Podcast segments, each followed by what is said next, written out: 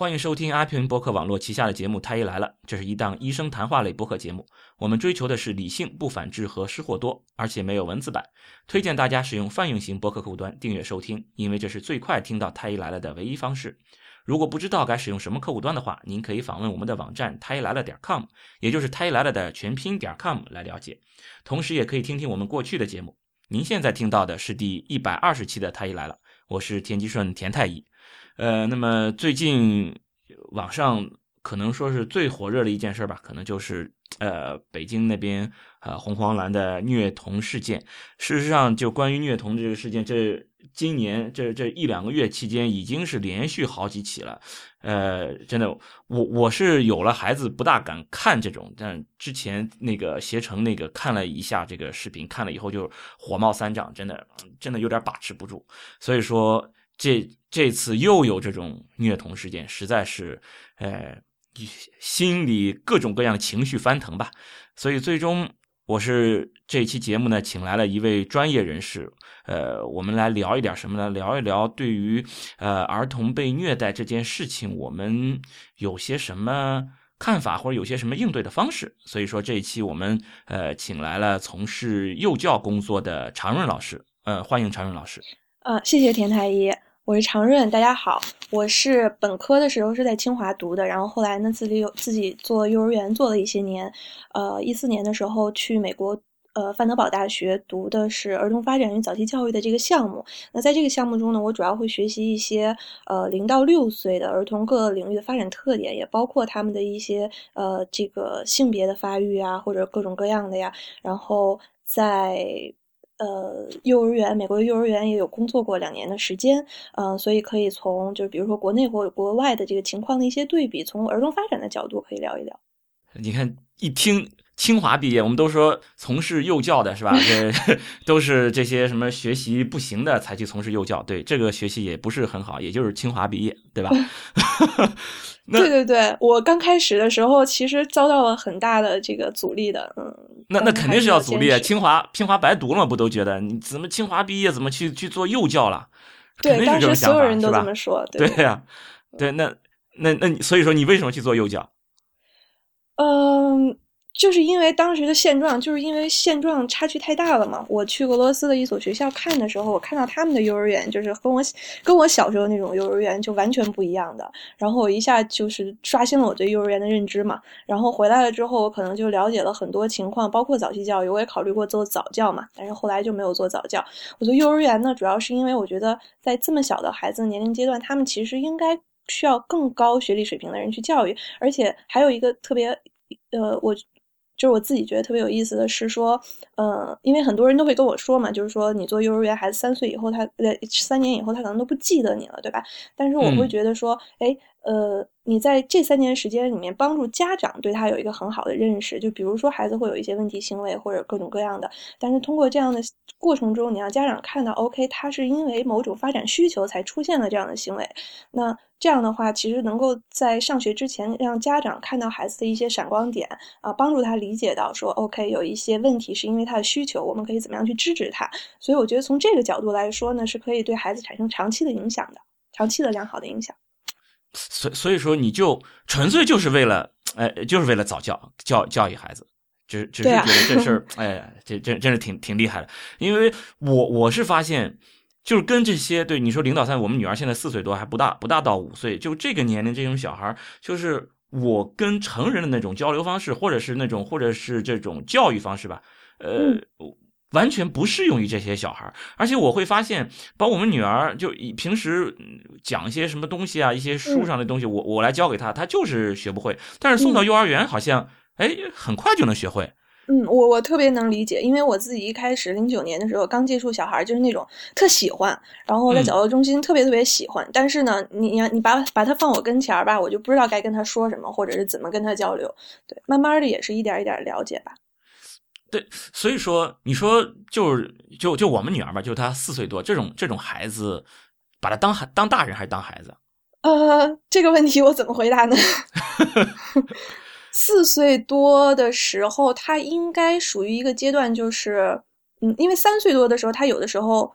就看不同孩子的发展其实不一样的。我没有见过你家女儿，不好说啊，我只能嗯嗯我只能说一下，就是她三岁多的时候，基本上有的时候是属于一种，我有的时候觉得我是个大人，有的时候我觉得我又是个小孩儿的这样子的阶段，所以哦对对嗯对吧？所以他有的时候你你刚要帮他做一件事，他说不行，这事儿我得自己来，你帮我了，所以我得重来一遍，对吧？他他会有这个阶段，但有时候你又觉得说这件事儿他可以做的时候呢，他他又往回退，他说爸爸你帮我来，所以他可能是属于一种我又想要自己长大了，但是呢，我又觉得说。我还不一定能够做这件事情，所以他是属于一种来回来去的这种的阶段。到四岁了的话呢，那他和三岁的阶段就是说，他可能不太会像以前那样重复干一件事干很多遍，比如说一本书让你给他读很多遍呀，就不太会了。那他就嗯更喜欢的是说新鲜的一些东西，所以从四岁开始，我会觉得可以更多的给他一些新鲜的体验，就带他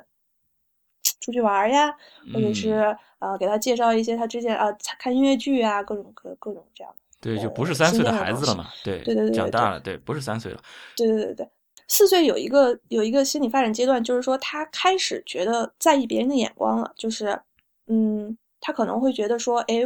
比如说两岁三岁的时候，你让他表演一个节目，他就给你表演一个节目，对吧？嗯嗯嗯，但四岁的时候，他会他会有不确定性，就是他有不好意思，不好意思，我给别人表演节目，对。但这个阶段会在五岁的时候过去，五岁的时候他就会觉得说，哎，我特别自信了，就是就是他从三到五岁这个阶段，如果他能从你这边得到肯定的话，他能够获得获得自信的话，就是这种积极的从内而外的自己给自己的这种心理认知的话，那么到五岁或者六岁的时候，他就会呃主动要求说我要表演一个节目，怎么怎么怎么样。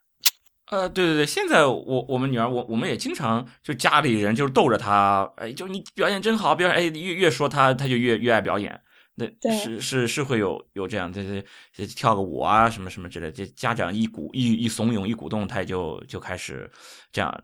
对，那就是说对于这些孩子这样，那就他们在心理上是会怎么说呢？是会更加的敏感，还是说你比如说我说个什么什么什么事儿，他会很往心里去吗？还是说，哎，其实也都大大咧咧，没什么？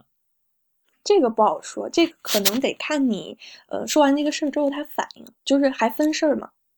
就你要是能举个例子，我们可以讨论一下。其实我我问这个主要是我担心什么，就经常我会碰到我说个什么事儿，我我因为我我会想，如果要是这事儿说到我身上，我会不会哎不开心啊什么的？或者我看到我说了之后，嗯，他会有点那种会有点不开心啊，或者有点这种不好意思啊，会有点那个呃，我嗯我会担心，就这种事儿会不会对他心理上造成什么什么影响之类的？比如什么事儿呢？呃，哎，现在我真是一下想不起什么，呃，哦，你比如他做呃什么呃画画呀什么之类的，画画的不对啊、你比如哦就打个比方吧，呃，嗯画个什么小乌龟多画了一条腿啊，什么画个蚂蚁或者少画了一条腿啊，嗯我会说哈哈，那个你画错了，你这少了一条腿。我本来是想要表示跟你跟你闹玩儿。嗯然后他会，我会突然发现他会非常非常不好意思。那那时候我会，哎呦，咯噔一下，我这是不是我这样嘲对他这种嘲笑，会让他觉得是是在嘲笑他，会让他觉得不开心。我我会有这种担心。你说对于小孩来说，他会不会分不清你是在跟他开玩笑啊，还是说真的是在批评他之类的？他哦，他是分不清的，他分不清。就这个阶段，他还对就是比较抽象的那种说法，比如说反讽啊，或者一些话里带话的这种感觉，他是他是呃分不出来的，所以他会理解你的字面的意思，并且呃，你刚才的那个行为可能是强调了过于强调了结果。就是他可能会，就是如果经常这样的话啊，如果经常不平衡的话，那么他就会过于做这件事情的时候过于关注结果的对错。但其实画画的话嘛，那么他小孩是因为可能是因为一些他也要加入自己的想象力在里面。对对对，这这我我并不觉得他有什么不好，我只是你你比如说就是像玩儿一样，我就哈哈就就就表达这么一个意思嘛。其实就想跟他开玩笑，而且我经常会跟他说，这叫闹玩儿。我我经常会给他灌输一个词儿叫闹玩儿，你知道吗？刚才爸爸在跟你闹玩儿，但是是不是这么大的小孩儿他们不知道什么叫闹玩儿啊？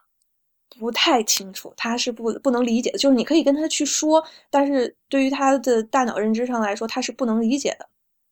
所以说，对于这样的孩子，或就这么大年龄的孩子，是不是更容易，就是说，在比如说这种心理上，就是受到创伤或者受到伤害这样的？当然了，就是你这个阶段你对他不好的话，那他更多的是觉得自己不好呀。等到你呃，就今天上午还在跟我一个那个朋友聊天呢，那他就就已经二十多岁的人了嘛，那他被他妈发了一通火之后，他知道不是他的问题，他知道是因为他妈一天不顺啊，各种原因引发的，最后爆发在他这儿。但是小孩他不知道。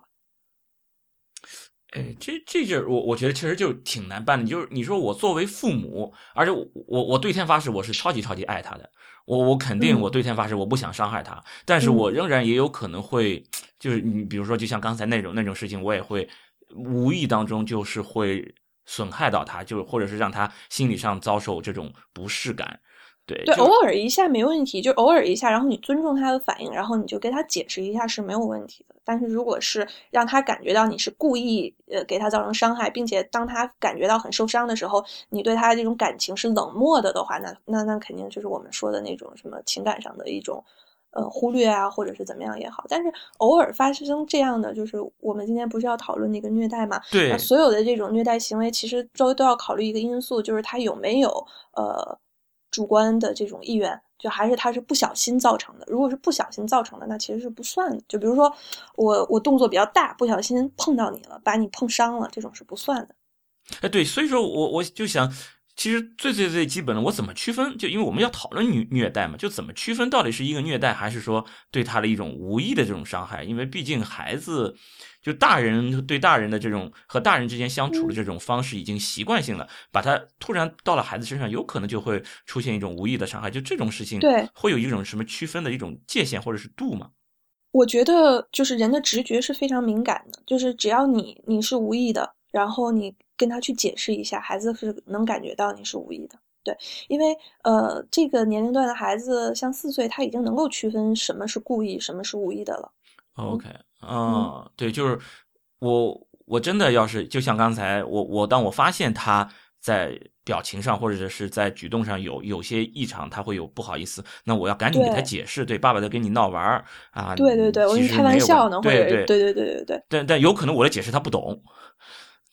他他不理解有可能就是呃，或者是说你下次再跟他这么靠这么闹着玩的时候，他不确定你到底是闹着玩还是真的呃是你说话的那个意思啊。那那那存在这种情况，但是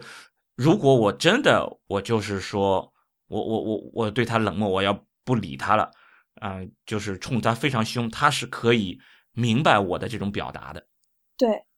所以说。我不小心碰到他一下，和我故意的推他一把或者打他一巴掌，这个他是完全可以区分的出来。而且这种事实上，这种虐待是否是虐待，这个呃这个界限其实还是很好去界定的。嗯，对他孩子是可以感觉到的。OK，那那就是能不能给大家介绍一下，就关于虐待，我们都有哪些哪些方式啊？就是比如说有肢体上的，还有这种心理上的，都有都有哪些形式的这种虐待呢？嗯，就是你刚才都说到了嘛，一个是心理上的。其实我在幼儿园最经常观察到的，呃，或者是说，我觉得在幼儿园最容易出现的就是心理上的，我们也要情感上的这个虐待。嗯，就我看的都是英文的文献，所以可能翻译的不是很准确啊。嗯，就是 emotional abuse，就可能是情感上的吧。嗯，比如说威胁呀，对吧？呃，恐吓呀。就是你像之前那个报道里面，就老师就跟小孩说说，呃，我们家会有个，我会有一个这个长长的望远镜，能一直伸到你们家里，这个就属于典型的嘛，对吧？啊，哎，这个被被被认为是一种是一种虐待吗？嗯，是情感上的虐待，对，然后就会让孩子觉得说，呃，情感上他会受到一种折磨的感觉嘛。啊，我们女儿还老师还说了，你你在家里做什么事儿老师也都知道，所以你要好好吃饭啊，而且这个事儿他是告诉我们家长的。嗯，呃，这个挺有意思的。我觉得这看他具体要是提的是什么要求，就是比如说你要好好吃饭这件事。对，因为当时是这个这个场景是这样，当时是要放暑假还是放寒假？因为老师说，一般情况下放完一个假期，因为孩子大多数回到家之后就不好好自己吃饭了，家长就会去喂他了，所以很多孩子放假回来之后自己吃饭这个情况就会明显下降，吃饭也就慢了，然后经常会呃撒饭啊等等就会做的不好了，是因为整个假期他都不去自己吃饭，而被家长要求吃饭了。他说，所以说回去之后一定要让孩子自己吃饭，如果不好好吃饭，你可以告诉他，就是老师都是可以看到的，你在家里老师也要也也要管着你，让你好好吃饭。我不太喜欢这种方式，因为我觉得它是建立在一种不信任的关系上的，就是嗯，是因为我不信任你，我觉得你做不到，所以我要给你加上一个这样子的东西，让你觉得我一直在盯着你。呃，不太利于孩子的内在动机的形成。OK，那其实就应该是避免这种事情发生。嗯，是。那那你说就把这件事情需要上升到一个虐待的这么一个层面上吗？呃，应该够不上，就是他可能只是说，但就是教育方式不好就是对对对，教育方式不太好，就是没有没有用一种积极，比如说给他解释我们为什么要做这件事情的方式。就是你只告诉了孩子我要做这件事情，然后当孩子不理解他为就是为什么什么叫，而且他说的是好好吃饭，那么就跟我们说孩子好好说话一样。那什么叫好好吃饭？什么叫好好说话呢？就是你你给他的信息是非常模糊的，哦他在就这个执行起来也这个会会会告诉他，你比如说要要要要吃饭要要怎么样呀，然后要吃饭要快吃呀，要要什么也要吃菜和饭一起吃等等，这个倒是会说。那那我刚才只是笼统的说了一下这个所谓的好好吃饭，但、嗯但就是说呃，他的这种这种形式给到孩子是是不够理想的，就是孩子会从中会受到伤害吗？我想想，我其实觉得可能不太会受到伤害。就是如果如果他没好好吃饭的话，也不会有什么后果发生，对吧？嗯嗯，我其实觉得不太会有什么伤害，但是呢，就是不太会有什么怎么说不良的结果，不但是不良的伤害。但是我觉得对于对于关系和对于自我认知上面的影响还是有的。哦，那刚才你说就是最好能够告诉他原因，但是就是跟孩子去讲这个原因，讲这个道理，他们确确实实就会很好的去配合吗？这个我我经常会碰到，就我我想要给他讲原因，我觉得是讲不通的。嗯嗯，就会有更多的方法嘛。那你比如说，呃，我们吃饭，你你家闺女吃饭遇到什么问题？呃我家闺女吃饭就是不吃呀，对啊，那你肯定要先看他是原因是为什么不吃，然后再根据这个原因再来解决问题嘛。我们的结果不是就让他吃了就完了，而是对吧？呃，为什么不吃？不饿呀。他吃他他是这样，就只要是我吃饿的时候，我肯定他肯定会吃的。但是吃上两口，一旦饿的这个感觉消失了，他就不再吃了。那实际上就是对于我们成年人知道，我我不是说就吃现在，我可能我现在不吃，呃这不饿了，我可能半个小时以后嗯马上就饿了。嗯所以我们需要就是把我两个小时以后的饭其实也都要吃上，需要撑撑两个小时。但是对于他来说，他只要现在此时此刻我不饿了，他马上他就不不需要再继续吃了。对，是他这个食欲没办法支撑他坐在这儿了。对，就是他当时就感觉不饿了嘛。对那我们就要考虑是为什么不饿，对吧？那到底是因为平时零食给多了，还是活动量不够，还是因为一些其他的什么原因？还是因为就是我们会希望让他觉得吃饭这件事情本身很有意思，呃，比如说我可以和爸爸聊天儿呀，我吃饭的时候我可以对吧和家长有交流，有这种关系的发生，呃，让他觉得这是一个非常有爱的过程，那么他会乐于就是吃去完成吃饭本身。但我觉得刚才那种说法更容更容易让他觉得这个是一个我要完成的要求，或者是我要完成的任务。嗯，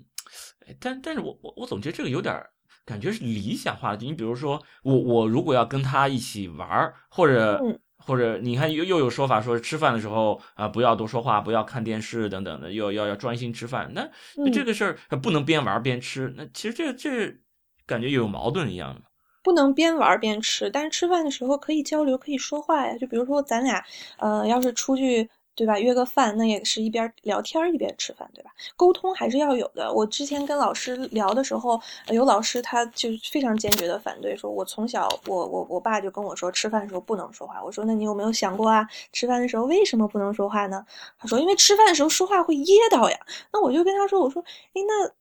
为什么吃饭的时候说话会噎到的？就是因为这件事情呢，嗯，之前有很多人跟我说，但是我会发现，我到美国去之后，老师会教孩子，就是说 first chew and swallow then talk，你先要把饭嚼完了、嗯咽了之后，嗯然后你再说话，这样子的做法就就会让你比较安全。所以我就觉得说，那么为什么我们不去思考说，哎，当他这个不让他说话的时候，我们是怕他具体怕他哪一个方面嘛？比如说怕他噎到，那我们就告诉他怎么样说话不噎到，不就可以了吗？哎，我我我我只能说是再试试，因为我总感觉用了很多很多方法。嗯是是是，对就是嗯，我会觉得说，呃，对，因为可能这个孩子在家长面前嘛，他就会更加的自由一些。嗯，OK，呃，OK，我我我们还是说我们这一期要聊的，就关于虐待。刚才说到，呃，一一个是你说这这种情绪上虐待，就包括这种威胁啊、恫恫吓，对吧？呃，恐吓，恐吓，然后包括伤自尊也是。呃，比如说伤自尊会有什么？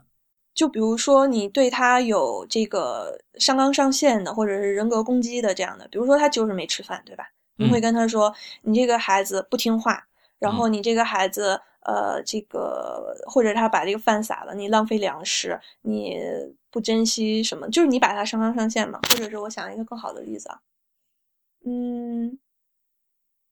哦，比如说他这个忘带东西了，你就跟他说说你这个记性不好呀，对吧？你你这样子这点事情都做不好，你以后干什么也干不成。就是对于这种，嗯，会对他就是整个变成人身攻击了的，那么我们会觉得就是其实是一种情感上的虐待。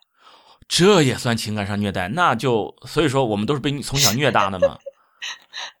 那肯定是算的呀，这个肯定是算的，这个是在这个这个是在专业的教育场所里面绝对不能发生的呀。我的我我跟你讲，我跟你讲，嗯，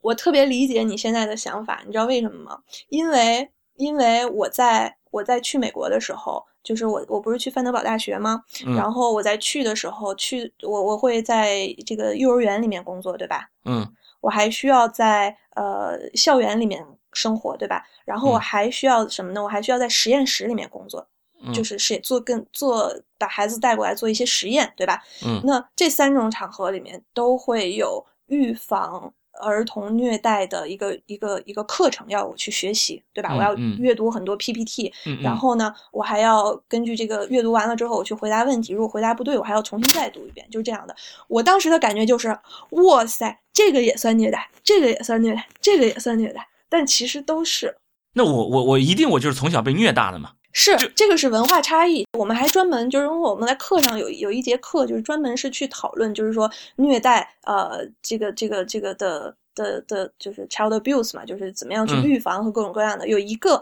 就是我我们班有好多个个从这个也有从其他地方来的或者其他地区来的这个学生嘛，他们就说说在我这个地方，那可能小这个对吧，家长都打孩子，我从小到大就是这个环境长大的。然后我们会发现，就是说，确实有研究表明，就是呃，如果你的这个教育行为在这个文化里面是非常普遍的，那么孩子的受到伤害其实会小。哎，这这个真的挺奇怪，就是说，是否虐待这件事儿，刚才我们还说，就是虐待这个其实是很好去界定的，但现在又看来又跟又跟他所处的环境倒是，或者是文化背景又有关系了。就是他最后能到最大对孩子，其实你这个法律上讲都算都算，就是严格意义上的讲的话，或者是说我们从这个儿童权利方面讲的话，都算虐待啊，对吧？你没有尊重他的基本受尊重的人，作为一个有人格的人、有自尊的人的这样子的权利，对吧？嗯，但是呢，就是对他对他的影响上来讲呢，呃，是说如果你这个文化当中大多数人都这样做，比如说我今天被我爸打了。我们班同学我说，他说没什么大不了的，我爸昨天还打我呢，对吧？这样子的话，他其实在整个文化中都有这样的一个文化的话，对他影响是会小的。但是如果在比如说他被带到美国了，所有家长都很尊重孩子，但是他发现自己家长对自己这样，他会受到更大的伤害。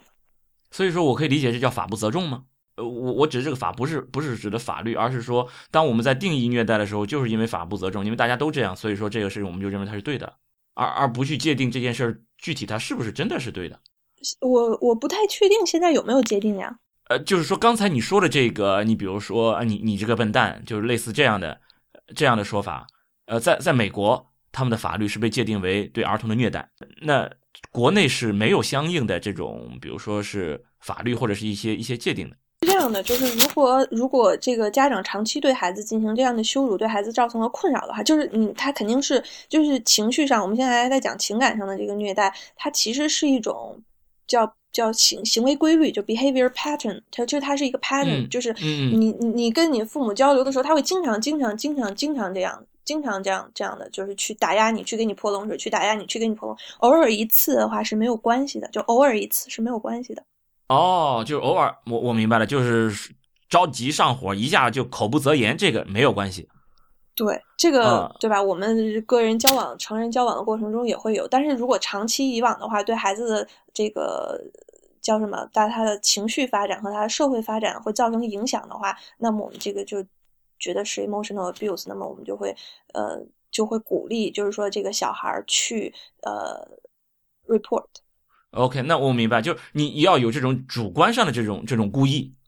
对然然后对是一个是一个 pattern，所以说我我就我跟你聊天聊着聊着话不投机，我就说一句你个笨蛋，然后是啊对不起，我我我这个不是有意的，那那没呃，关系。对这个但是这个肯定不对，算。但是你只要你只要找我说话，我就说你这个笨蛋。你每次找我，我都说你这个笨蛋，那那这事儿就就有问题了。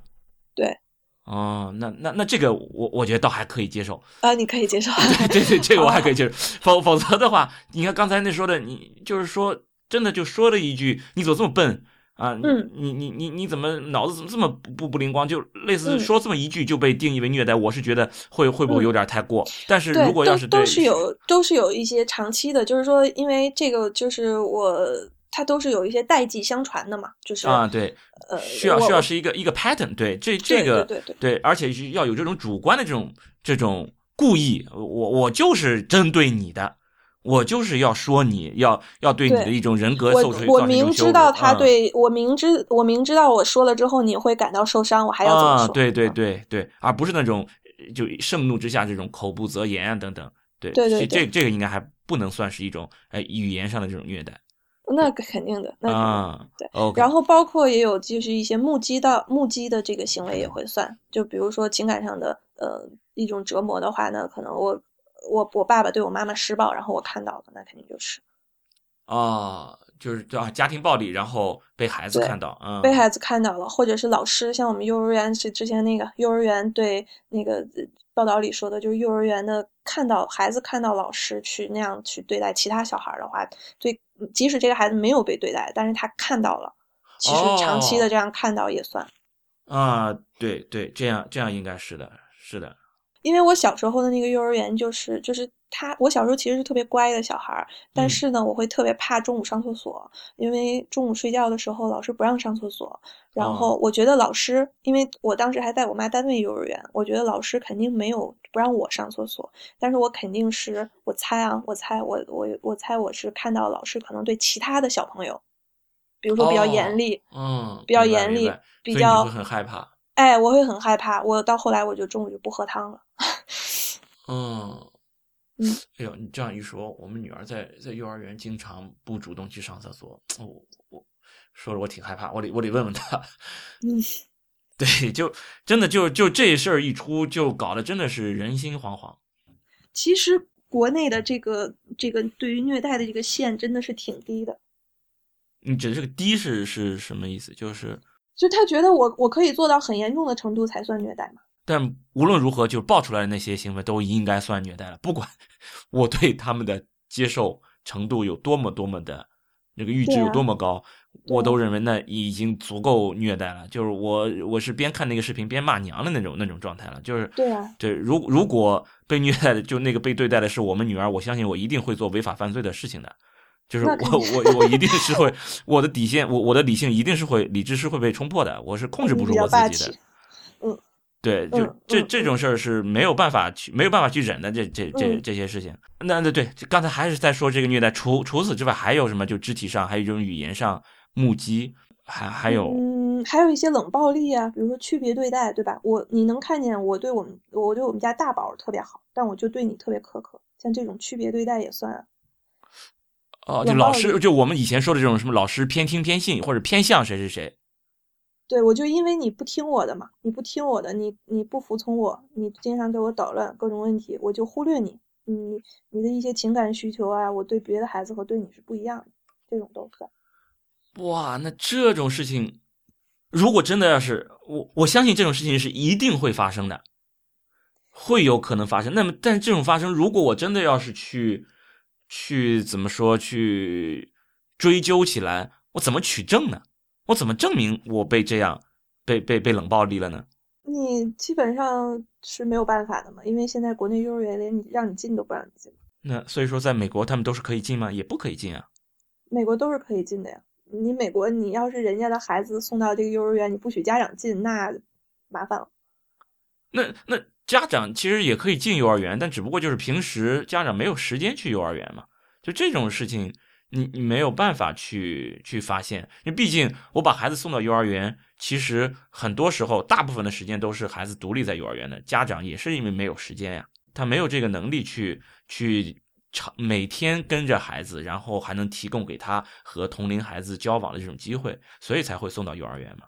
我说就是国内现在的这种整体的整体的怎么说呢？我不是说它不好，但是我是说它的可以进步的空间确实很大。就是说，我们做一个合格的幼儿园，对吧？你要让家长感觉到 invitation 才可以，就是你要让他感觉到受到邀请才可以啊，而不是说，就就是你刚才的感觉给我的是要求太低了，就是我要想去，我还是能去的吧，哈，但是我也没时间去啊，就是老师他应该是不断邀请你来的，嗯，但是作为家长来说，会觉得啊，还要再去幼儿园，好麻烦，我还上班嘞，嗯。所以说，这是家长对孩子的忽视吗？那可能你的需求就是不太，你比较信任，或者说你对幼儿园比较放心。对我，我真的需要反思一下我这边，我我我自己就是我一方面我还担心孩子在幼儿园会不会有什么受到什么伤害，另一方面，当有什么呃，你比如说这种什么家长开放日啊，就邀请家长去什么讲个什么东西的时候。还会，哎，觉得哎呀，要要占用时间，要要请假等等，对，所以说，哎，对我我我这么这么一想，反思一下，我好像我挺分裂的，对，啊，其实挺普遍的，因为国内的这种家校合作本来就做的不多，这个可能也是处于一种文化差异吧。就是国内的话，老师会希望家长完全服从老师，就是老师会希望，即使你不是这么想的，但是当着孩子的面，你也不要。跟我说不一样的话，好，就可能是就是这种，就会让家长更有一种想法，就是我把孩子交给老师就够了，就够了。包括我们之前那个幼儿园的时候，呃，我在国内加加入的那个幼儿园嘛，就是它是完全对家长开放的，一天二十四小时，对吧？都是这样的。但是家长还是要求我要二十四小时能看到视频。我说，我们就跟家长说，我说那你要是呃真的想。感觉一下孩子在这个幼儿园的状态，你可以过来看呀，就是这样，就是确实中国的家长他心里其实是特别矛盾的。对，但但是对于家长来说，我要去，我还要上班呀。但家长这个上班这个需求，我认为也是正当的吧？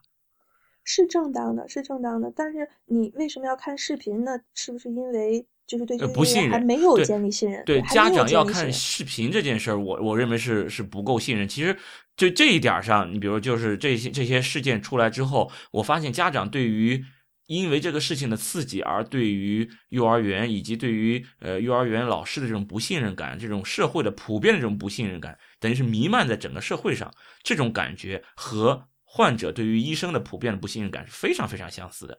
对，这这个我我能够非常强烈的体会到，这个真的是相似点非常非常强。就你比如说，一旦出现一个呃，因为医疗事故等等，或者是医生的这个忽视出现了什么事情被呃社会上曝光出来，确确实实这个医生是要承担责任的。是出现了这种问题，那一旦出现这种事情，然后马上就会在全社会上弥漫着这么一种情绪，就是所有的医生都是不值得相信的，一病人需要啊录音呀啊甚至是录像呀等等的，要把这个事情要要表达出来。但是如果呃真的医生要让这个家属来签字，把各种各样的这些呃风险都告诉家属，告诉本人，让他们来签字的时候，他们又不愿意签字，因为他们认为这个风险他们不愿意去承担。还需要是由由医生来承担，就是既然他们不信任医生了，那他们又不敢去自我去承担这样的风险，那那那同样同样对于现在来说，也是大家社会上都弥漫的一种，就是对于幼儿园的一种不信任感。那你真的就像你说的，你不信任，那么你到幼儿园里来呀，但是家长又觉得我没空，我没法去，所以说我就只能去要求全。一天二十四小时去去监监控，通过监控来看，对，这这个确实是很很矛盾的一种表现，对。是是是，因为因为我们我们确实是这样做过嘛，就是我会觉得，就是说开放幼儿园更好，好在哪儿呢？就是你之后会创造一种文化，就是你这个幼儿园里一直有家长，今天这个来，明天那个来啊，后天这个今天上午的时候是这个奶奶给送点东西，明天下午的时候是那个阿姨又来了，就是他幼儿园里永远有家长，你说这个幼儿园的氛围它是怎么样的？这和啊监对对控完全对。不是一个感觉。嗯。啊，这这样这样太好了，就是说你这个家长，你可能不是每天都来，或者你你甚至你一个学期只来了一次或者两次，但是总是会有家长经常会出现在这个幼儿园啊，那这个是是。这个实在太好了。对对对对对，嗯。你你相当于对于家长来说是相当于由其他孩子的家长来帮你做做这个监督。对呀、啊，那对那那这个真的是会会好非常多。对对对，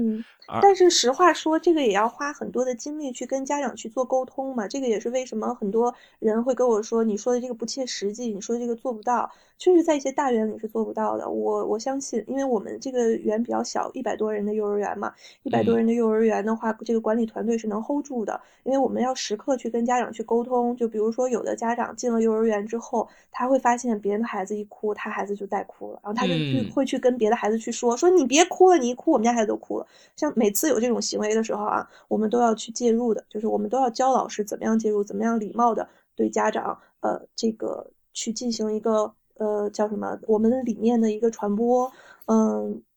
这个其实还挺耗费这个精力的，嗯，挺耗费人力和管理的。嗯，对我我这样想起来，我我我发现，如果真的是能够开放，那其实对于我这种家长来说，其实就相当于自己偷懒了嘛，把这种监督的这种就是寄希望到别人身上了，就希望哎这事儿你们来帮我干掉，哎我我就放心了。对，是嗯，对，是是给了家长一个偷懒的一个一个一个机会。那如果要在这种情况下，那那确实是可以监督监督得了，就是这种啊、你比如刚才说的这种啊、忽视，对吧？就是故意的这种冷暴力，确实是是可以在很大程度上去去规避它。是的，对那那真的，现在在这种我们没有办法去看到的这种情况下，如果发生这种冷暴力，确实应该，我我我自己想想，就拍脑袋想了，应该是比较难取证的吧。嗯，我觉得是很难取证的。那就如果要是如果在在那个在美国，比如说在国外，就如果发生这种事情，那他们如果去取证的话，应该我我想应该也不容易。呃也不容易，对，也有，就是美国确实也有好的幼儿园，也有不好的幼儿园嘛。我也去过一些幼儿园，它会比较就是比较弱一些，嗯，也有，就是比如说我去的时候，然后那个有一个小孩在哭，然后有一个老师在不耐烦不耐烦的安慰，然后有一个另外一个就是管理者给我介绍的时候，就是说这个孩子特别 determined，就是特别固执，或者是你怎么样翻译这个词，反正就是没有理解他嘛，嗯，都会有，都会有。那所以说，我们如果要是说避免这种虐待，如果你真的没有，就像你说的，我家长可以开放啊等等，没有这些这些情况，真的我们能避免的也只能是可见到的这种肢体上的这种虐待。就是你可以去判断啊，就是比如说，比如说，嗯、怎么样判断，就是你家的孩子是不是在幼儿园真的是受到了一些情感上的创伤，或者是怎么样的，你就看他是不是高兴的时候也想去。因为一般小孩儿，我们经常会接接触到的，就是他刚开始的时候不想去，对吧？嗯嗯，他会不想去幼儿园，对对对，然后呢，呃，到之后他度过分离焦虑期的时候，他这个想去，或者在分离焦虑后期的时候，他想去和不想去就是交替出现的。他心情好了，他就想去；他心情不好就不想去，吧？对对，嗯但他真正受到虐待之后，或者是他真正对一个老师呃产生了这种心理的阴影之后，他会一提到这个老师他就不想去，没有想的时候，哦啊，或者是当他当他呃，比如说一提到幼儿园就哭了，就吓哭了，对吧？那这种的时候，我们都有过一些恐怖的经历，对吧？你看我嗯以前溺过水，那你溺水的时候，你你在你溺水之后，你再看到海水，对你来说是不一样的感觉，就完全一种心理心理嗯恐惧，是你自己控制不了的。嗯，我觉得家长可以从这个角度去区分。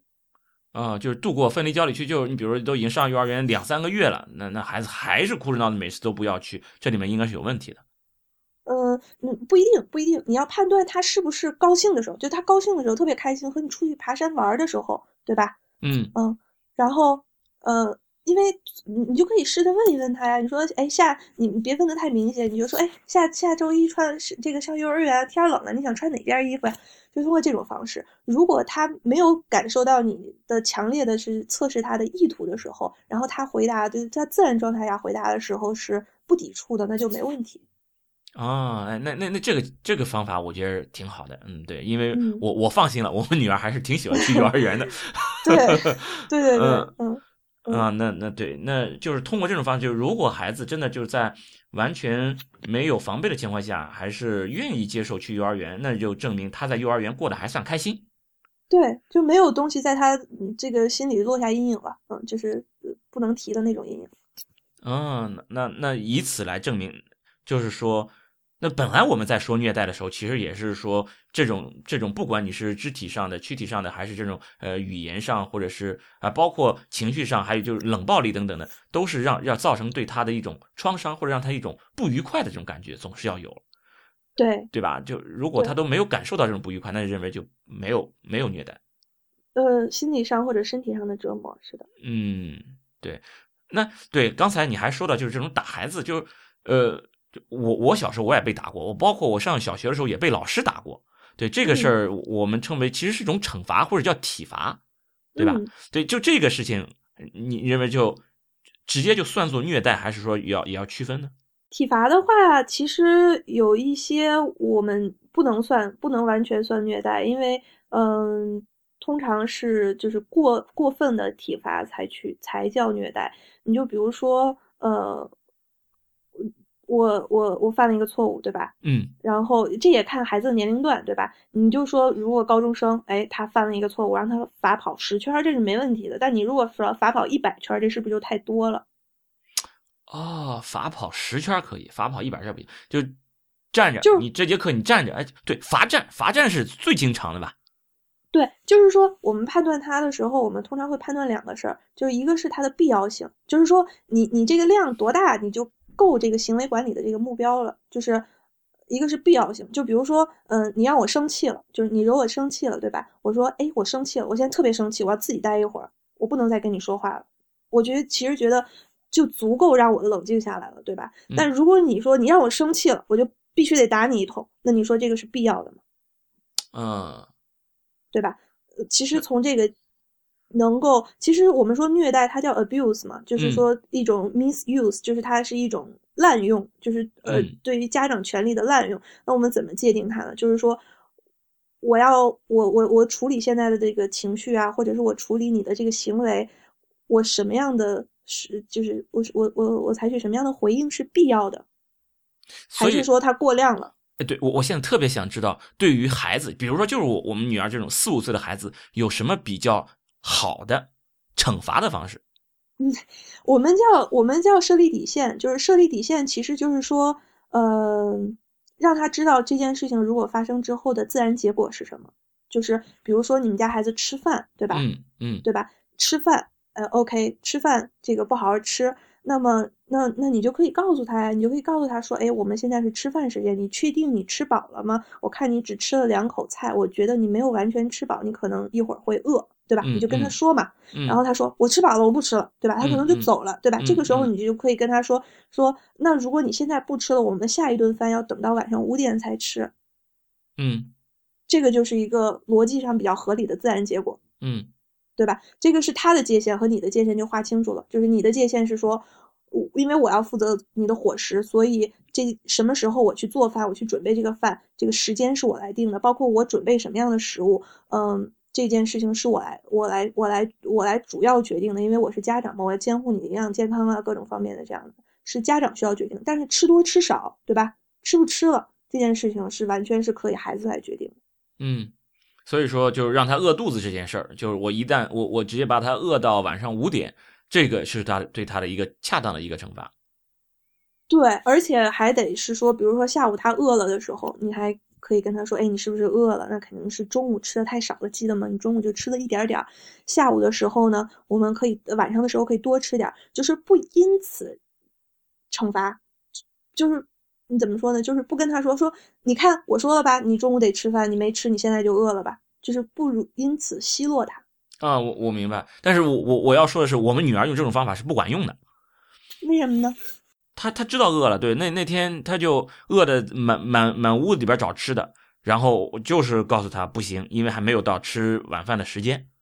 嗯，就是不能吃。然后她最终她找到了那个零食，然后递给我，让我帮她 帮她撕开，我是不给她撕开的。对我我告诉他，因为你前面你没有那个吃饱，这个没有办法。对，就是像你刚才那样。然后他知道了，到了晚饭的时候，他确实吃的很好，嗯，然后差不多饱了，又不吃了，然后就是用这样的方式，我饿了他两次也不知道三次，不管用呀，我都下不了手了。多大啊？你的孩子？那个时候三岁左右吧，三三岁三岁多。嗯，我觉得这可能要用多种方法，有可能他觉得吃饭太无聊了。但是就是我我想要再用再再找一个惩罚的方式，就就那我认为惩罚对他已经失效了呀。这个这个是真的让让我很很崩溃。就对，这是一个恰当的惩罚，但是这种恰当惩罚是是无效的。就是我们说，像这种设立底线是要建立在关系的结果上，呃，关系的这个叫什么？就是在建立在关系上的，就是你要让他觉得说你很 care 他。嗯，就我感觉好像应该有一些原因，就是所以他不吃了，或者是，但这这个我我我认为很很难找到，就是他并不能很好的表达给我他为什么要这么做。因为当我问的很多了，他就啊，我不知道，就这真的就那我追问了。我在我们家只允许他追问我啊，什么是什么呀？是什么？为什么？他不停的追问，我要不停的给他解释。但是如果我追问他，追问多了，他直接就告诉我，我不知道。是，所以有的时候我们是要给孩子提供信息的，就是比如说，就是当他第一次这样的时候，你不知道；第二次这样的时候，你就可以说说，因为你第一次的时候我信任你了，对吧？我信任你了，然后。呃，我说你不吃了，你就可以就可以不吃了。但是第二次的时候呢，我会发现，呃，就是你是现在目前是没有办法去判断你自己的饱饿的。你每一次觉得吃饱了，你下一次的时候呢，还是都会饿。但是那个时候呢，已经没有就是就是这么营养和健康的正餐给你吃了。所以这次我会帮你决定，我觉得你还需要再吃一点什么什么什么。然后我知道你现在想着急去玩，是因为什么什么什么。就是你，比如说你怕那个一会儿那个动画片就没有了呀，或者一会儿那个什么就怎么怎么怎么样了，你就去帮他解决那个问题。嗯，就预判他到底是为什么，是吧？对对，你是需要预判的。你你把他心里的想法说出来，然后帮他去解决，让他觉得哦，我也可以吃完饭再做那件事情。呃，然然后我想问一下，就除此之外，还有没有其他的恰当的？那这这是一个吃饭的，还有没有其他的恰当的一些惩罚的方式？呃，我们叫设立底线，就是。让他知道你的底线在哪，这个其实不算是，嗯，不算是。但是设立底线，对设立底线不是惩罚，但我我我相信对孩子是一定要有惩罚的，否则他并不知道这件事儿不可以做。你你你给他惩罚，给他惩罚之后，他也不知道这件事情不可以做，但他会害怕。对，但他只在你在的时候不做，你走了，他还是照样做。那他至少知道这件事儿真的不能做，然后。他会啊，或者说你的意思是说这件事儿并不是真正的解决了问题，只是他出于一种恐惧、一种害怕，所以才会做一个表面文章，并没有真正的解决的那个问题，这并没有真正的按照呃实现我想要的那个结果，而只是一个表面上呃实现了那种情况。但但事实上，我我想要通过孩子让让孩子来实现我想要那个结果是是蛮难的，因为他没有办法跟你去沟通和交流。所以你就需要坚持立一些规则，立一些规则。比如说，嗯，我会觉得可能你会尝试一个说话的方式，叫先怎么样，再怎么样。嗯，就是比如说，我们要先吃完饭，再什么什么什么。但如果这个入制定规则呢？你看，我我们制定规则总是要有奖惩嘛。那奖励好说，那那惩罚呢？难道对对孩子不能惩罚吗？不要有奖惩，就是因为有奖惩。所以他才会没有奖励了，他就不做这件事情了。就是你你的奖惩也不是说完全不能有，但是我们的奖惩通常说我不能先讲条件，就是如果我先讲好了你做这件事情，我就呃就研究上讲，就是如果我这个奖励在先，就是我先给你讲了，你今天好好吃饭啊，你今天好好吃饭了，呃我就怎么怎么样。这样讲好的条件之后，对他的内在动机的形成是没有作用的。但是如果哎，他突然有一天，对吧？他这个呃吃饭突然吃的特别好，那他吃完了之后，你就要给他一个奖励，对你就要给他一个鼓励，或者是什么形式的都一样，不一定是物质的，对吧？你可以给他一个特别赞，就就就是那种感觉，让他觉得我靠，嗯，不好意思，就是我，就是就是就我我吃的我我真的是长大了嗯，所以说。你你看来应该是对孩子是应该避免惩罚的，对，因为我们就是可能这个也是我个人理念的问题，这个没有什么，就是可能不同仁者见仁，智者见智。但是我受的教育他会告诉我说，嗯，就是说孩子没有优点和缺点，那他有的是他的强项和他的需求。每当有一个问题行为发生的时候，我们要看到。孩子的需求，就是他的原话是说，Whenever there is a problem, there is something we need to teach instead of punish。就是说，当他这个问题行为出现不这样做的时候，一定是从一个教育者的角度，一定是他有哪个方面的需求，比如说你家孩子感知、把握的需求、自控的需求，对吧？self control 的需求。哎，但是这个需求很难保证我每次都找得到呀。对，这个对家长来说要求是挺高的。对，那那这怎么办呢？我认为找不到他的需求是大概率事件，至少对我来说是这样。嗯，self self control，我们是不是跑题了？嗯，没没关系，没关系。啊，好，self control 的话是这样的，就 self control 在家里面的话，能够去做的一件事情，就是说让家庭的作息生活更有规律一些。就他每天都这样，每天都这样，每天都这样。就是如果比较没有规律的话，他就会说我吃吃饭吃到一半我就不吃了呗。呃，但这只是其中一个。你比如说，我希望他呃画画，或者是啊好好画画，或者是呃跟着老师学做这些动作，他就是不肯做。那这个，嗯嗯，那那就是要分清楚哪一些是他的，他来决定的事情，哪一些是你来帮他决定的事情。就如果我们家长同平时的话会控制孩子太多了，比如说吃多吃少控制他。喝多少，呃，喝多少水也控制他，然后什么时候上厕所也控制他，各种方面都控制他的时候，你再在一些你必要的事情，比如说你一定要先吃完饭再去玩这件事情控制他的时候，他就你你太多控制了嘛，你们就进入了一种权力上的争夺，你的这种控制就不管用了嘛，他会本能的反抗你的控制或者是逆反。啊，那那那这个确实是越越越越扯越远了，对对对对，那那我们还是说孩子的这个，我刚才其实就是就是我不是列了一个问题，说如何区分区体罚和虐待吗？嗯，就因为一些体罚，你比如说一些简单的一些自然的结果，比如说五岁的小孩，孩子已经五岁了，还到处把桌子都画花了，就拿笔啊在桌子上画，在墙画，嗯，那这个时候我们只告诉孩子这样不行。肯定是，就像你说的，肯定是没有用了，对吧？嗯。那我们要有一个自然结果，比如说你要把桌子擦干净。我不擦。哦，我和你一起擦。那你擦吧，你你你你擦，我就是不肯擦。那我陪在这儿，陪在这儿一直等你，直到你同意和我一起擦，我们再去做下一件事情。我一定要去做下，比如说我要拍皮球了，我一定要去拍皮球。啊，我知道你现在想拍皮球，是因为你不想擦桌子。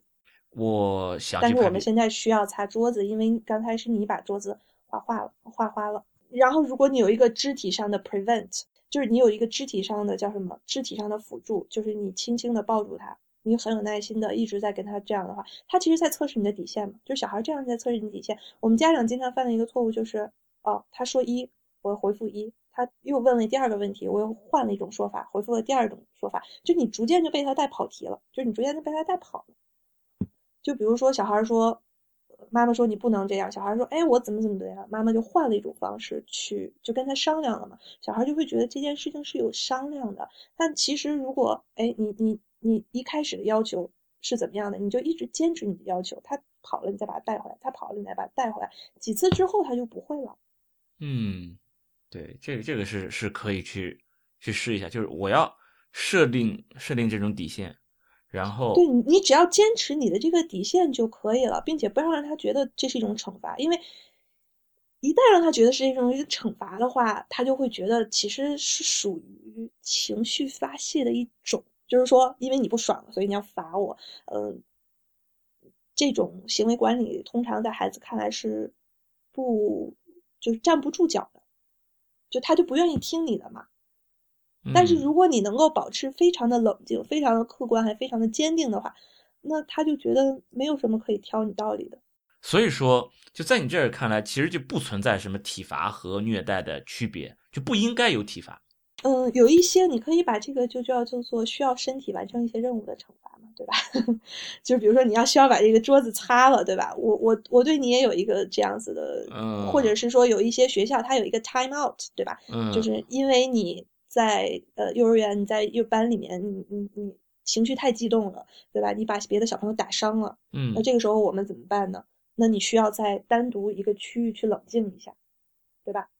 嗯嗯，这个你可以算作就是我们说对于身体的一个限制，其实就可以算作体罚嘛。你就你就你就讲就可以算作体罚嘛，就我不让你和其他小朋友一起玩，对吧？但是从从讲的角度，我们要说我是为了你好，对吧？我是觉得你需要冷静下来，才能去和小朋友去进行去玩。你现在太激动了，你控制不了你自己的行为，所以我你需要在这儿冷静一下。就是你你懂我我那我我能不能把它理解为你是对我的一种一种漠视，或者说对我的一种一种冷暴力呢？如果你你如果你真的是伤心了的话，或者是如果你真的是呃，这个取决于就是在班里面的话，我们通常如果呃老师把这个孩子放这儿了，对吧？嗯然后就走了，然后跟其他孩子说他不听话，谁也不许跟他玩儿，那这肯定是冷暴力，那这肯定是孤立了，对吧？但是如果我们老师这个时候是在旁边陪着他的，对吧？就是嗯我我陪你现在冷静下来，你觉得你现在可以了吗？你觉得你现在 OK 了吗？你觉得你你现在调整好情绪，你可以告诉我，那我们就可以回去玩了，对吧？然后当其他有小孩过来，就是他没说话嘛，其他小孩可能没说话，他只是看一看啊，觉得说，哎，怎么怎么这儿这个怎么老师在跟他干什么呀？是是是这样的，然后老师就会跟他解释说，他情绪太激动了，需要冷静一下，我在帮助他。这种的状态就是非常好的一个状态，就是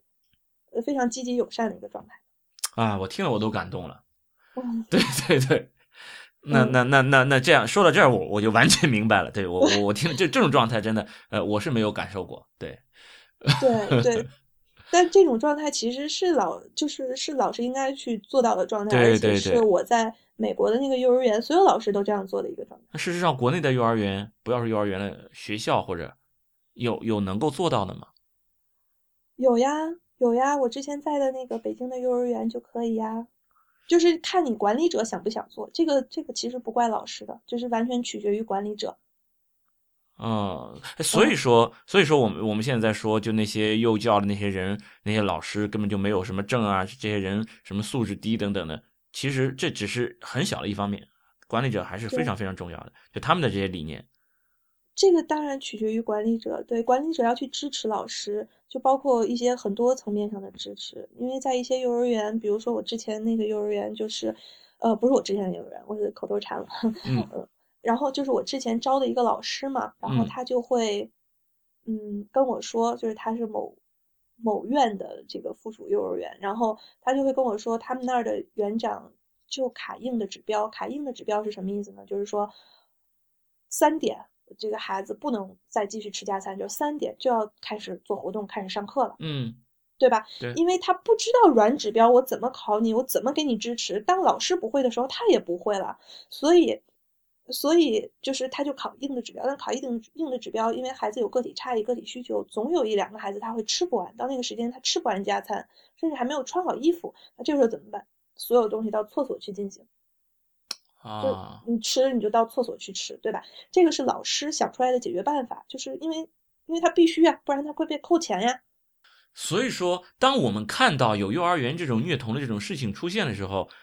他应该不是简单的就是这个虐童的这个老师他在做一些事情，而是说而是说这个嗯幼儿园的管理上一定是出现问题了，就在在在在在整个管理层，包括这个园长也好，或者说某一个呃大班小班这这这管理层，他们一定是出现了问题，呃不，而且这个问题不仅仅是在招人上。或者是说在审核他们这个呃老师的什么幼教资质上，不仅仅是在这方面出现了问题，包括在我的这个管理的制度上，或者是在流程上等等，都是存在问题的。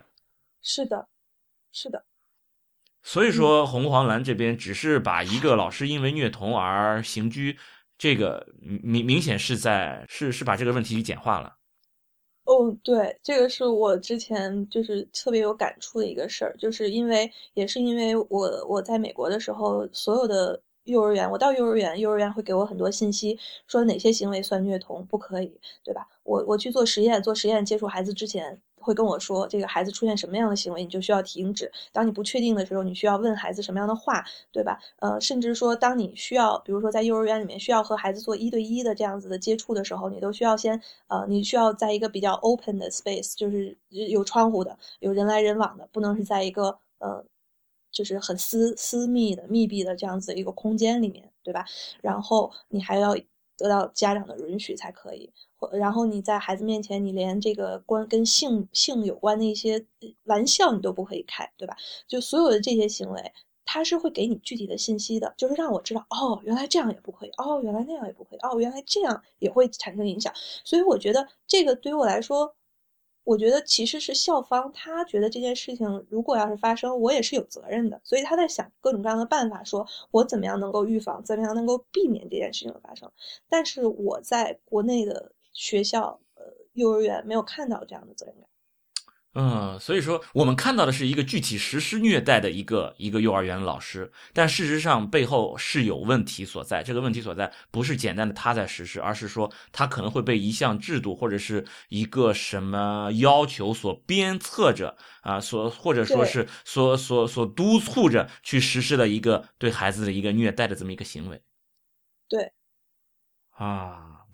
我让让让我是了解一些一些新的东西，因为之前我对于园长的这些责任，或者是呃幼儿园这种管理的方面的责任，我我我理解的只是说他们失察，或者是说在这种招人的方面没有，就只是图便宜啊，只是从从控制成本，只是从这个角度，而事实上是他们在从头到尾，他们整个的管理上，从他们的理念上都是有问题的。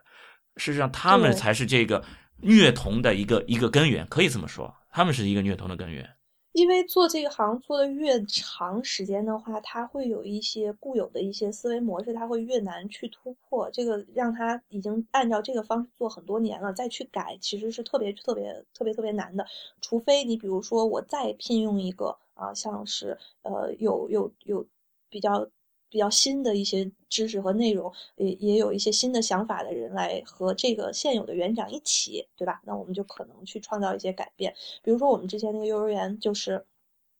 他可以不午睡，对吧？那小孩他有不同的午睡需求，当当他不需要午睡的时候，你让他两个小时在那儿别动，其实是一种长时间的限制性活动，我们就叫他虐待，对吧？嗯，那这个时候你怎么样办呢？就是因为没有人这样做呀，没有人这样做，大家就会觉得。不可能，这件事不可能。为什么？因为中午的时候老师要干什么？老师要备课，老师还要写家园练习册，老师还要开会，对吧？对老师有的还要一些清洗一些东西，就这么多的工作怎么办呢？对吧？然后，但是其实我们尝试的一种解决方法，就当你真的觉得这件事是一个对的事情，你想要去做它的话，你就可以去创新。比如说，我们是两个班合班，对吧？那么睡午觉的孩子到一个班里，不睡午觉的孩子到另外一个班里。嗯。对吧？那么睡午觉的小朋友，他就会，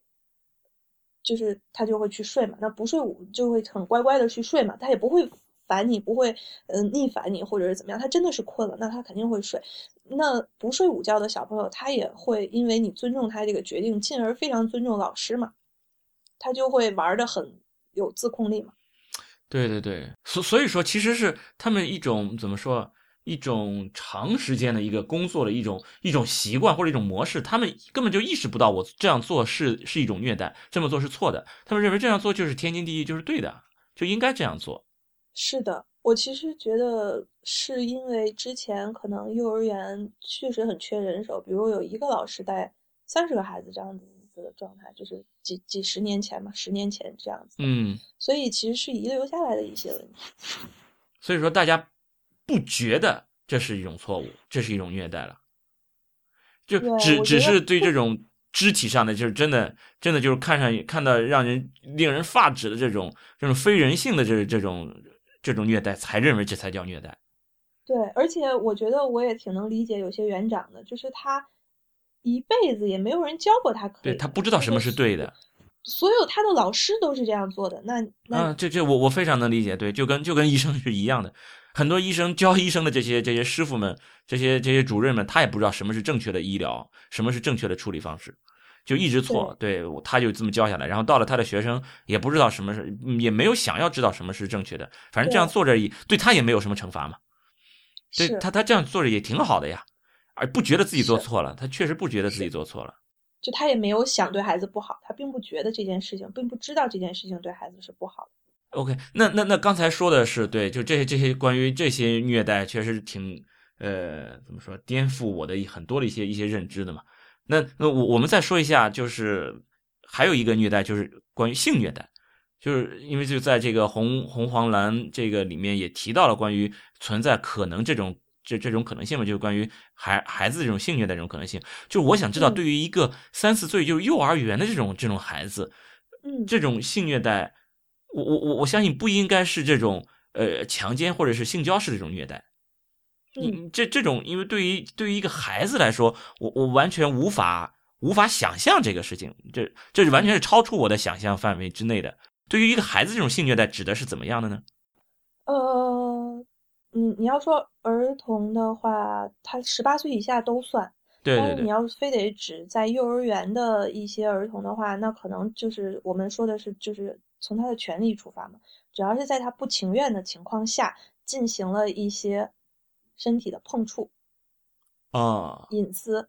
隐私部位的碰触，都算骚扰，都算骚扰。如果对他造成了可能会发生的一些伤害，或者是已经发生的一些伤害，那就算虐待。啊，这种伤害包括心理上的或者是生理上的。对对，比如说在美国，他们界定比较严严格的就是，你甚至跟他这个讲这个色情的笑话，呃，然后比如说把他暴露在色情的语言或者是视频下，这些都算的，就是他都可以去告你，他都可以去 report，哎，但就是呃就是就是你你暴露了之后，他说对不起，你这样说让我很不舒服，然后你没有停下来继续，这都算。哎，但是对于一个孩子来说，他对你，比如对于这种三四岁或者四五岁幼儿园的这种孩子，他们对于性，就你你你说成人说的这种荤段子，对于孩子他根本 get 不到那个点呀，他不会觉得那个是有意思的呀。或者说，大人成人跟孩子讲这些对讲这些事情，如果如果对方是一个成年人，他可能会感觉到被骚扰，但是对于孩子来说，他根本就他应该不会感受到这种点，这这一点。对，所以是无意识的嘛，就是你讲的无意识的，可能无意识的让孩子听到了，这个是没关系的。嗯、就在在美国，他有时候会出现那种，就真的是你有意的去和孩子去讲这个事情，然后你想就培养培养他之后再去做进一步的性这个性侵嘛。哦，会有这种情况。对，哦，那那那那这种事情是会是那是要要要小心了。就是你刻意的是讲给他听的。啊，哎，那这种情况刻意的讲给孩子和性相关的一些事情和性教育有什么区别呢？不一样啊，因为性行为只是这个性的一部分嘛，就是所有我们说的性，其实还包括了解自己的身体呀、性别呀、一些很基础的一些性探索呀。然后像呃把它暴露在色情的这种这种语言或视频下，以获得自己的满足的话，那个这个我们就叫说，那可能就是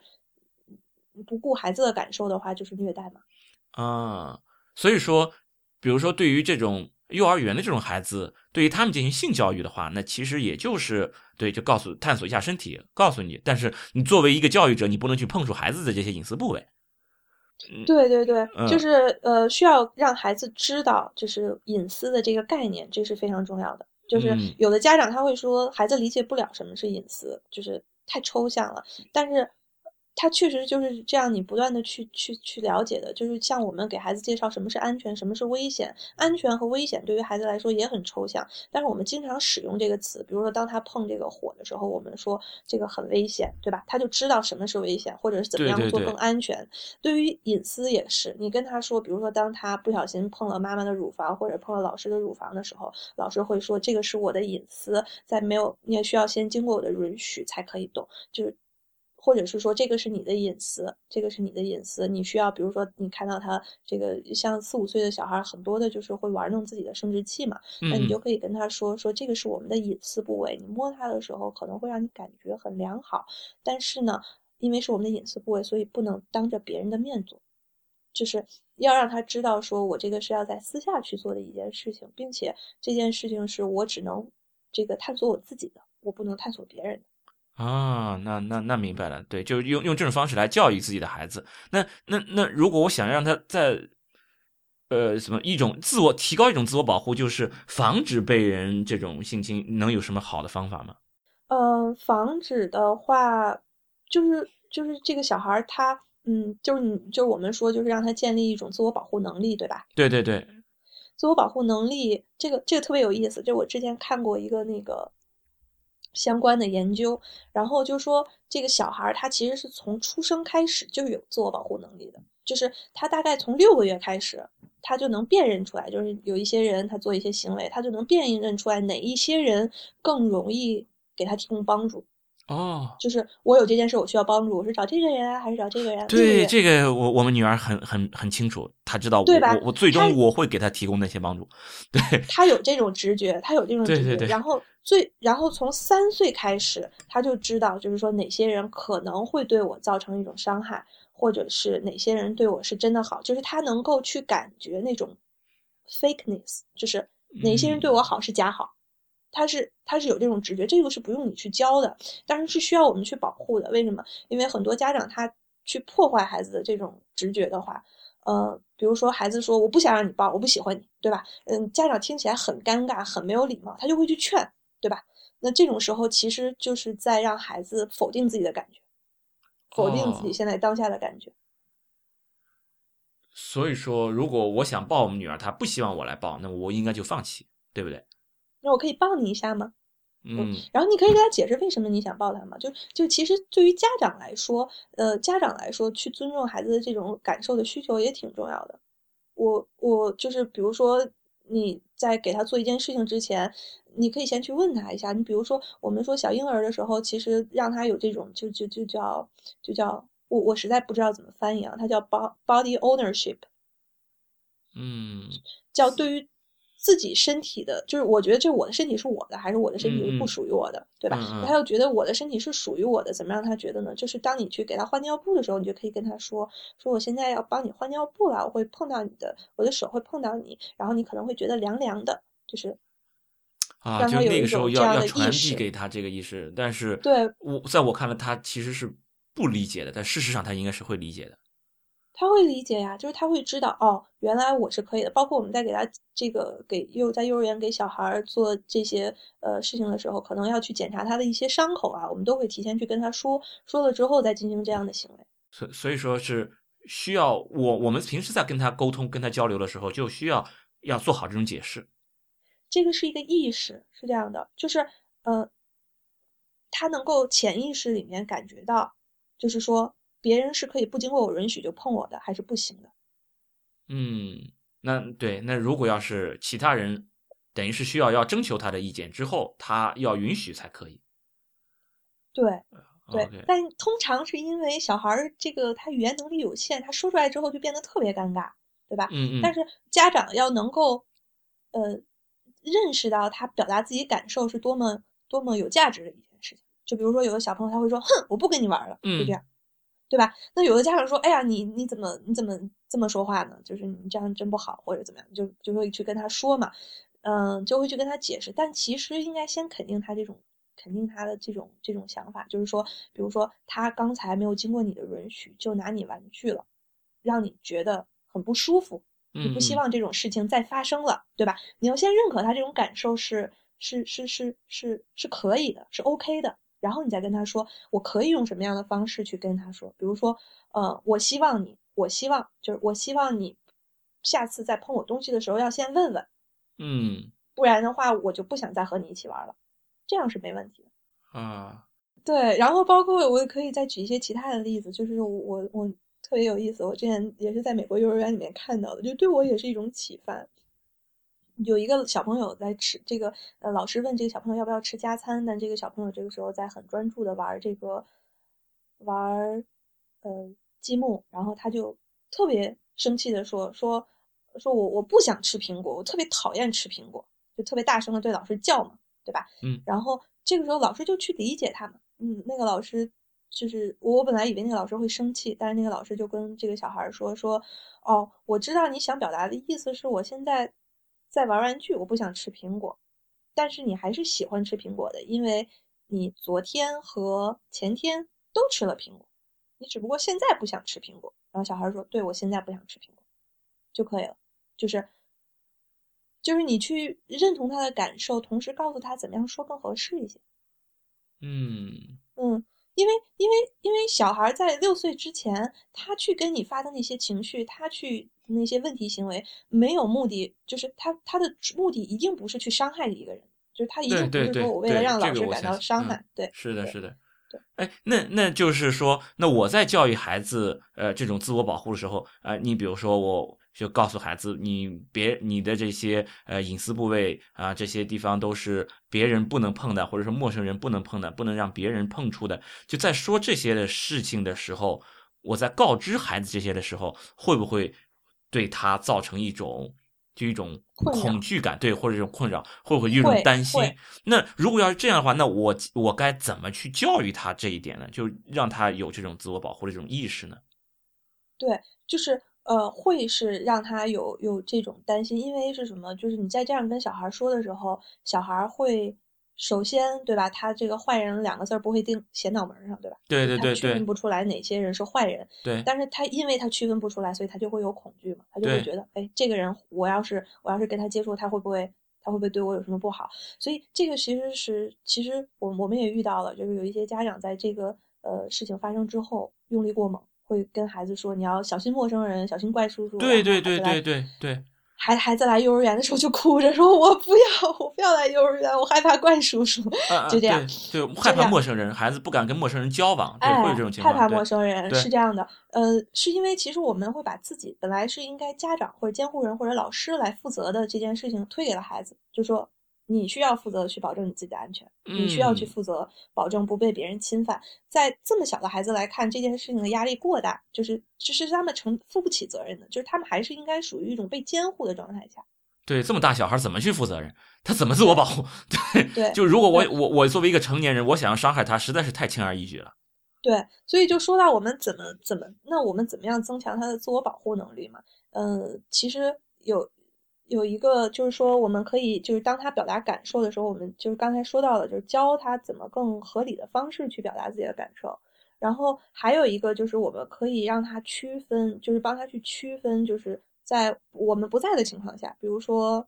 可能他自己上学放放呃是上学的时候，就是上下学的时候，可能会遇到一些陌生人，对吧？嗯。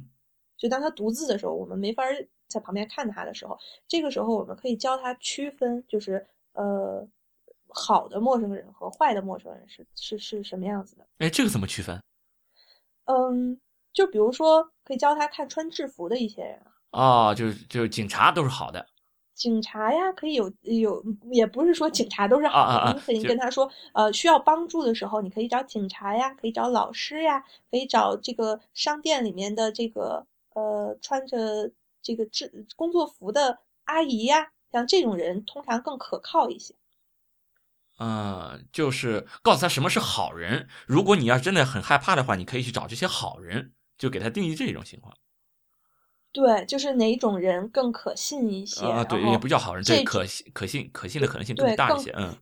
对对对。然后这样子的话，因为你想有小孩不不小心走丢的状态呀，或者是一些什么样的状态，如果你跟他说你不要。呃，你还你不要你不要去跟陌生人说话的话，那他会处于一种很无助的状态，对吧？他也不知道我我这个时候需要帮助，我该找谁？而且，嗯。有一个特别有意思的研究，就是说，嗯，让美国的幼儿园孩子和小学生画出陌生人，就是说，因为大家都跟他都跟他说说陌生人不好嘛，就不要跟陌生人说话，嗯，所以他们就做了一个研究，就是让小孩把陌生人画出来，然后小孩画出来的可有意思，就都是大胡子的。啊，然后拿着刀的，拿着刀冲着你就过来的那种，然后蓬头垢面，然后这个面色狰狞的那种，然后一眼就能看出来是坏人的。但通常现实生活中，这个这个这个这个陌生人，就是或者坏人都不是那样的，都是看上去其实挺和蔼的，嗯，斯文败类，对吧？对，对对对对对，所以所以，然后这是第一个测试，就是告诉大家说为什么不能跟孩子说这个不要跟陌生人说话，因为在他们的理解里，陌生人会是那样的人，嗯，不是你真正想让他们去躲避的那些人。然后另外一个测试呢，就是说，呃，他会去他去找了一个五十多岁，穿上去。很明显是受过良好教育的人，嗯，然后当时那老师还给我们放了视频，特别有意思。他就拿着小狗的照片去跟小孩说说：“哎呀，我的小狗走丢了，你能帮我找找吗？”百分之八十的孩子都跟着他走了，就是就是就跟着他走到了那个树林的后面。然后，呃，这个研究是当然是经过妈妈同意的，妈妈在前面，然后就看见那个。呃，视频里面的这个这个特别惊讶，就惊讶 惊讶到下巴快掉下来。就是说我明明跟他说我不能跟陌生人走的，他为什么为什么没有用？就为什么没有用？对。然后那个小孩回来的时候，然后妈妈就说：“我不是跟你说过吗？不能随便跟陌生人走的。”然后小孩说：“可是他说的小狗，他说他的小狗丢了。”就是对对对，小孩儿是特别希望，就是这些这些犯罪分子，他们都是借助的是小孩的弱点。他因为小孩是特别希望对人有帮助的，对吧？你要是让我帮你做一件事情，我太高兴了。所以。所以有一个，我们说的是有一个事情是可以跟孩子说的，就是什么呢？就是当一个陌生的成人需要帮助的时候，他会不会去找一个陌生的小孩的？他一定会找 自己陌生的大人，对吧？那这一点，这一点其实，如果我们对他自我保护能力保护的好的话，孩子是能感觉到这种 weirdness，就是能感觉到里面的奇怪，就是他为什么要让我帮他找他的小狗？事实研究中也有百分之二十的孩子，他会看到那个人他就哭了，他哭了，哇一声就吓跑了。他也解释不出来我为什么害怕他，但是他就能感觉出来这种奇怪，就是他逻辑上解决不出来，就是说其实大人不会找一个孩子去帮忙，但是他的直觉上会告诉他这事儿不对。所以说，我我在告诉孩子自我保护的时候，会告诉他，呃，大人不会找你帮忙的。但这么说好像又有点不大对劲儿。对对对对对，你可以跟他玩游戏嘛。所以说，其实这样说起来，呃，所谓的这种。教给孩子自我保护这件事儿本身是一件 nonsense，这这这这件事儿其实并不存在，只是说家长的一种呃一种逃避，或者说是一种自我安慰、焦虑。对对，一种一种焦虑，缓解焦虑一种自我安慰，就是孩子怎么可能自我保护？是对于一个成人想要欺骗，或者是想要想要欺负，或者说想要侵犯一个孩子这件事儿，他有一万种。实现的方式，你无论怎么去教育孩子自我保护都是不可能的，因为他是个孩子。嗯，所以所以说，应该是一个家长或者是一个呃监护人或者老师等等的加强对孩子的保护，而不是教给他自我保护。对，然后加强对他的保护，其实就是赋予他的这种直觉性的能力，就是你更尊重他的感受。就是如果家里面的人很尊重他的感受的话，他到外面是。呃，会就就是会下意识的，当别人侵犯我的感受的时候，我会说啊，好疼，或者是说，嗯，当别人就是，嗯，我像我我们在我在我在幼儿园的时候，会有的有的小朋友他是这样的，他是别人碰了他，碰疼了他也忍着，对吧？嗯，对对。跟家长沟通，跟家长沟通，家长就经常怪这个孩子，就是说你怎么这么慢？就因为你太慢，我都迟到了，就经常把本身不是他责任的东西推给他。对对对。所以这个孩子就会习惯性的觉得，如果别人说我，一定是我有问题，一定是我有问题。那么还有一部分孩子会怎么样？会理直气壮的就说出来，说你干嘛拽我？你把我拽疼了，对吧？那这一类的孩子呢，老老师对他，那肯定就下次就更注意、更小心了。嗯，对，这这点我倒是挺放心我们女儿的。我们女儿对于这个“疼”这个字儿是非常的敏感，有个什么事儿马上就会说疼，然后嗯，对我我们就会留意一下会发生什么事情了。说明家长在平时在家是非常尊重他的，就是这种感受的。你像我，我之前遇到过一个小孩儿，他他是比较逆来顺受的，嗯，就是别人抢了他玩具，OK 给你；别人弄疼他了，OK 没关系，就是呃属于一种就无欲无求、逆来顺受，哎，逆来顺受那种。然后我就会去跟这个爸爸交流，爸爸说我平时都会教他呀，我这些我都教过呀，对吧？因为他爸爸是当时那个爸爸是在家。在家这个照顾小孩，妈妈出去工作。但是后来我有机会跟妈妈交流的时候，我就意识到问题了，就是因为爸爸在家其实是会对他很暴力的。啊，就是爸爸其实是会有控制不住的情绪冲他发火，但是爸爸会有这种双重要求，就是在家里你要听我的，但到外面你要敢去反抗别人。然后这种双，这种双重要求对于孩子来说他是做不到的，他他只能是习惯了一种方式，那那可能是一种方式。嗯，所以说，我我们在出现这种儿童性侵的时候，我们在在强调要对孩子进行性教育，其实这是两回事儿。你对孩子性教育，比如说对于这种幼儿园的这种小小朋友，对他们性教育，也就是让他们认识自己的身体，让他们意识到什么叫隐私，做到这个就已经很好了。跟跟跟预防这种性侵完全是搭不上边儿。就你怎么教育进行性教育，也不可能来预防了孩子被性侵了。如果别人有意想对真的要对孩子性侵的话，这这不是性教育可以解决的问题。对你预防上可能是说我给他挑一个更加可信的环境呀。啊，对对，就比如说在挑选幼儿园的时候，对，包括挑保姆的时候，不要挑那种就是你觉得都不知道为什么他要这么便宜的价格还愿意看我的孩子，还每天看那么长时间，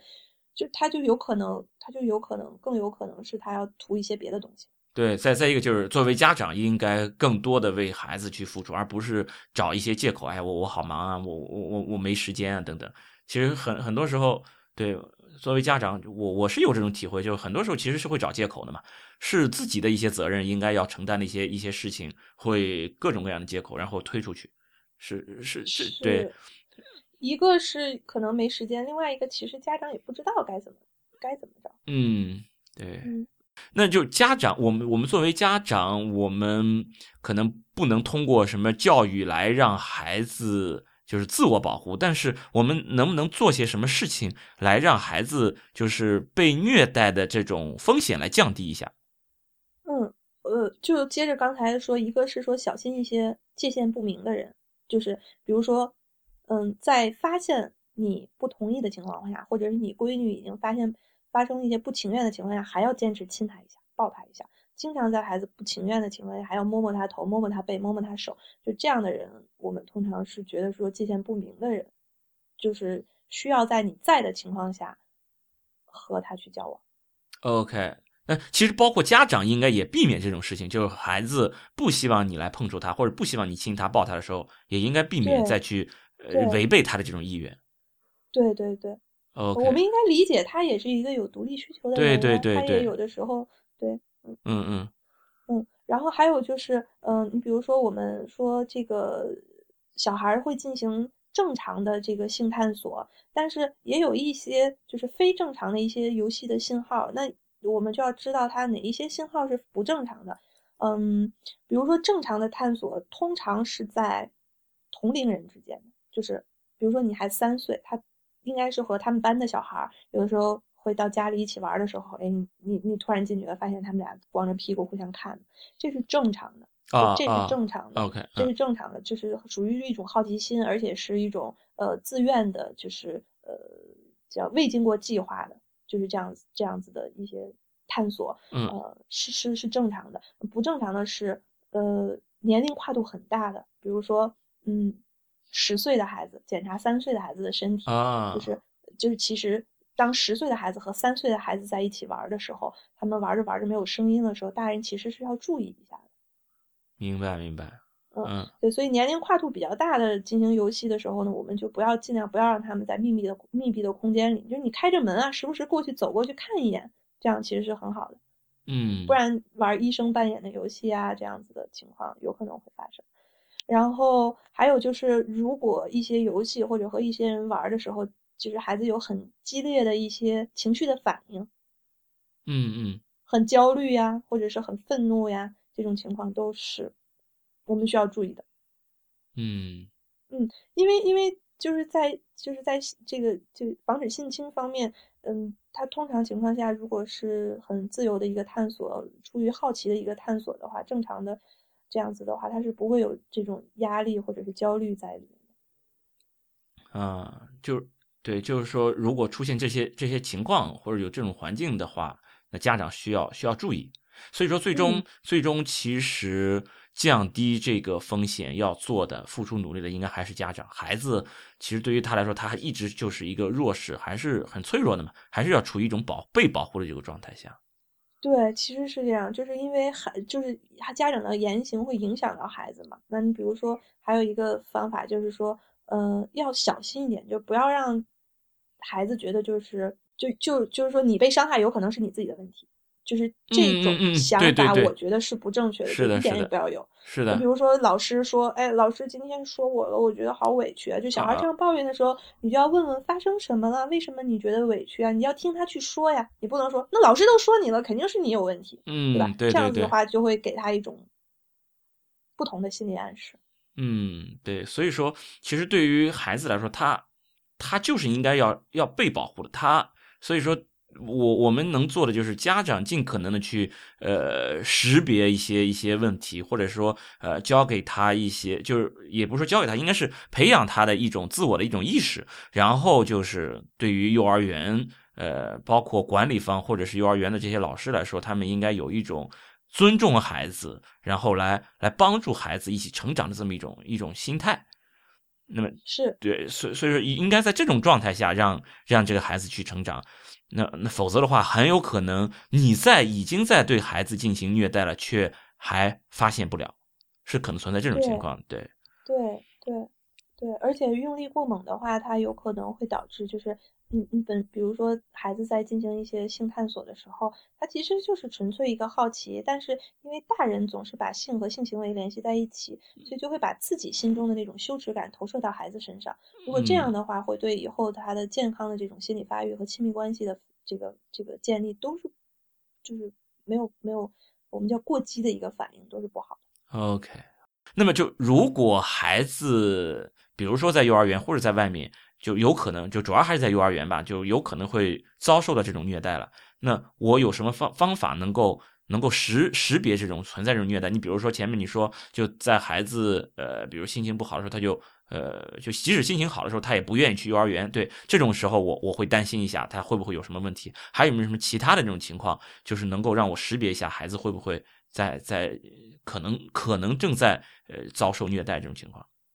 嗯，对，之前说的那个就是，当他情绪很好的时候，一听到某个东西，或者是你突然关灯了，他自己在这个屋子里，他就感觉到这个恐惧就袭来了。那这种我们是要比较比较谨慎的。然后还有一个就是他的食欲状态也很重要，就是如果他长期处于一种呃食欲减退的情况下，然后有一种抑郁的状态了。或者是总是发无名火的话，那么我们也去作为家长也要去了解发生什么了，为什么孩子最近有这种的情绪状态？哎，什么叫抑郁状态？孩子的抑郁状态是会有什么表现呢？食欲不振啊，啊就不吃，就是对，就是他特别爱吃的东西也不愿意吃啊，特别爱吃的不吃，不是像我们女儿这种就是吃饭不好。对对对，就是因为其实家长要通过自己对孩子的了解，其实还是要看家长。就是家长很了解自己的孩子的话，他发生变化，就像你女儿，她如果发生变化，你觉得她最近特别反常了，你肯定能察觉出来，对吧？对对对对，嗯嗯。然后还有就是一些征兆，比如说身上的一些呃。划痕啊，或者是在幼儿园经常出现一些受伤的情况呀，然后并且有时候孩子可能会跟你说一些磕到了或者怎么样的，嗯，你需要去考虑一下，就是这个地方到底是不是会不小心磕到的地方，比如说脖子后面啊，嗯，就像嗯那个你是做医生的对吧？那我们经常磕到的地方其实就是脑门啊、膝盖啊、膝盖，嗯，胳膊肘啊这些地方。那如果他总是在一些不太容易受伤的地方受伤的话，我们就需要比较在意。嗯，就是身体上的这种。这种创伤，就是肢体上的这这种创伤是要是要注意一下的，嗯，对，嗯，然后其他我大概就没有想不到，嗯，OK，好的，啊，那那那这一期就先到这，我我真的哎学了很多，真的是有很多东西是刷新我的一些一些认知的，而且让我哎认识到很多新的一些一些知识。受益匪浅，这这个不不不只是关于儿童虐待了，真的就关于对于孩子这些教育也是了解了很多很多东西。嗯，谢谢谢谢。要要要是要好好感谢一下常常润老师，这个真的是让我受益匪浅。呃。呃，好，那么本期节目就先到这里，谢谢大家的收听。太医来了的网址是太医来了点 com，也欢迎大家在社交网络关注太医来了。我们在新浪微博叫太医来了，在 Twitter 跟微信都是太医来了的全拼。同时，也欢迎大家收听 iPn 播客网络旗下的另外几档节目：一天世界、陛下观、无次元、硬影像、流行通信、时尚怪物以及灭茶苦茶。我们最后也要再感谢一下常润老师。嗯，拜拜。